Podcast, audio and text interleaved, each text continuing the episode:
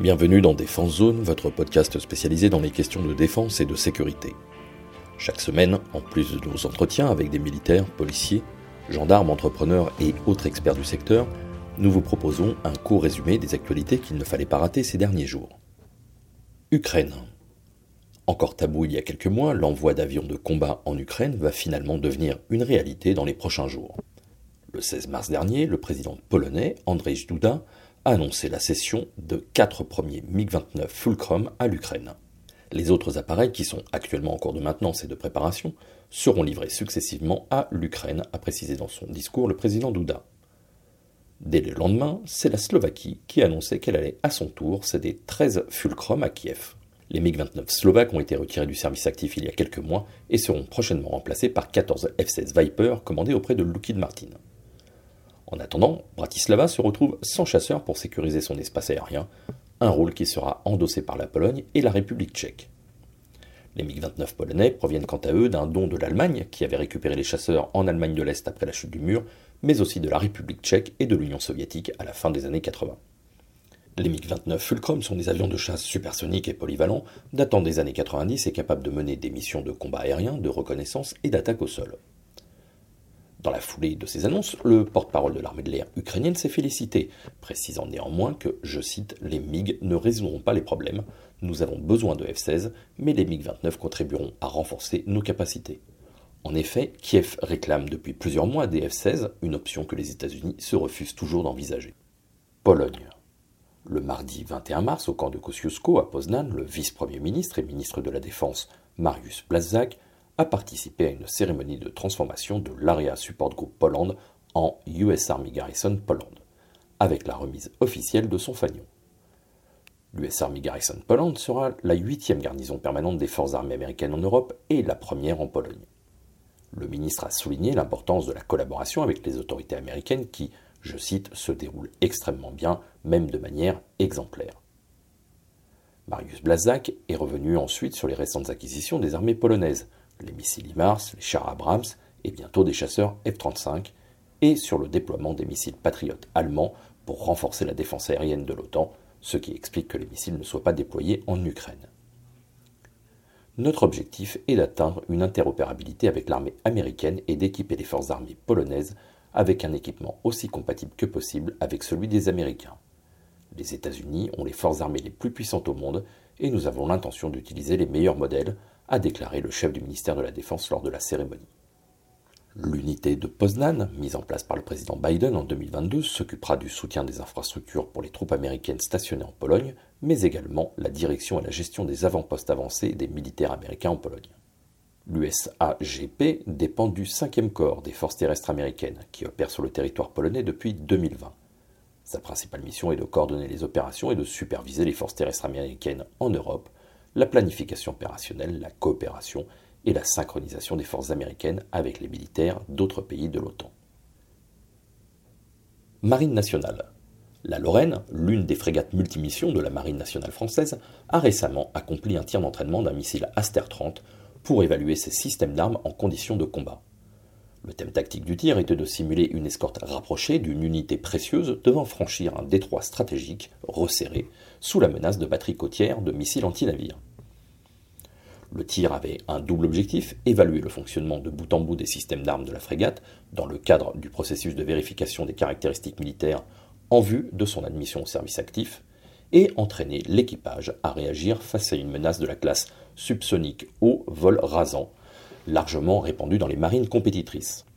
Pour l'occasion, l'équipage avait carte blanche pour employer tous ses systèmes d'armes, y compris son artillerie de 76 mm, avec la toute nouvelle conduite de tir STIR, dont la Lorraine est la première équipée. Le lieutenant de vaisseau Xavier, chef du service armes du navire, a souligné, je cite, l'importance de la capacité de la Lorraine à traiter la menace bien réelle que représentent les missiles volant au ras de l'eau via l'ensemble de ces systèmes qui demeurent un des fondamentaux de la capacité des frégates multimissions à protéger des unités de haute valeur telles que le porte-avions. Lors de la séquence d'exercice, la Lorraine a détecté et poursuivi la cible dès son lancement par la batterie côtière via sa conduite de tir STIR. Elle a ensuite engagé la cible avec un missile Aster 30, puis a activé ses mesures d'autoprotection. Le succès de ce tir est d'autant plus significatif que les missiles Aster sont spécialement conçus pour détruire des aéronefs et missiles très manœuvrants.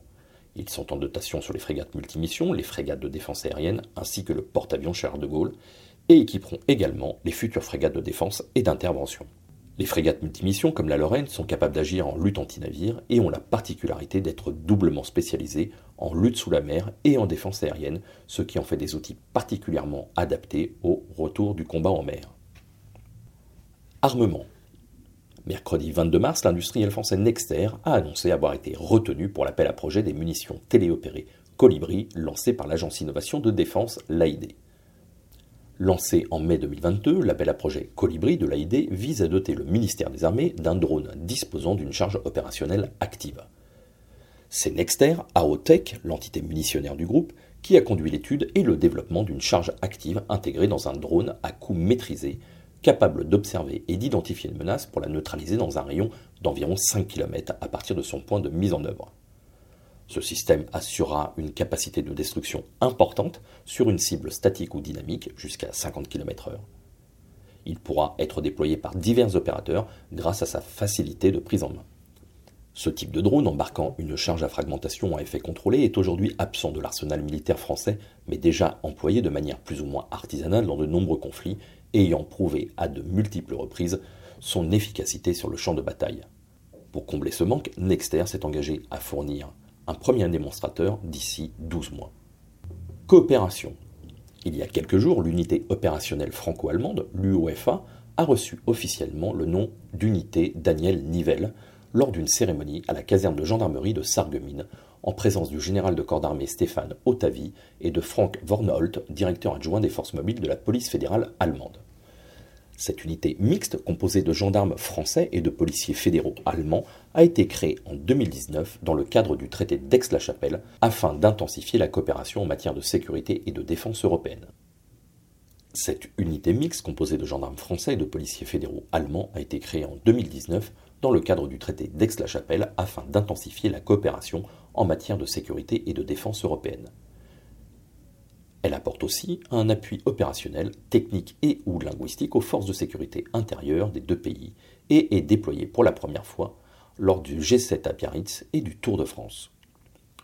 Le nom de Daniel Nivelle a été choisi en hommage à l'adjudant-chef Daniel Nivelle, gendarme mobile victime d'une agression par des hooligans allemands lors de la Coupe du Monde de football en 1998, devenu aujourd'hui un symbole de la lutte contre les violences dans le milieu du sport des deux côtés du Rhin. Au quotidien, l'UOFA appuie les différentes unités locales lors des opérations conjointes impliquant des ressortissants allemands et français et assure la sécurité des mobilités et des flux des personnes et des biens. Elle peut également être déployée lors d'opérations de lutte contre la délinquance en zone frontalière. En outre, lors d'événements importants tels que les sommets diplomatiques, des événements sportifs ou culturels, l'UOFA est régulièrement engagée pour ses compétences linguistiques et son expertise technique et tactique. Voilà pour l'essentiel de l'actualité cette semaine. Pour en savoir davantage sur cet univers et pour découvrir tous nos articles et reportages, rendez-vous sur notre site internet défense-zone.com. Pour plus de brèves, d'articles de fond et de photos, nous éditons également tous les trois mois un magazine papier que vous pouvez recevoir en étant abonné à notre espace premium. Il vous permettra aussi d'avoir accès à des contenus exclusifs sur nos différents supports. Vous trouverez tous les liens nécessaires dans la description de cet épisode. En attendant, nous vous souhaitons une bonne journée et nous vous donnons rendez-vous la semaine prochaine pour un nouveau résumé de l'actualité des forces de défense et de sécurité.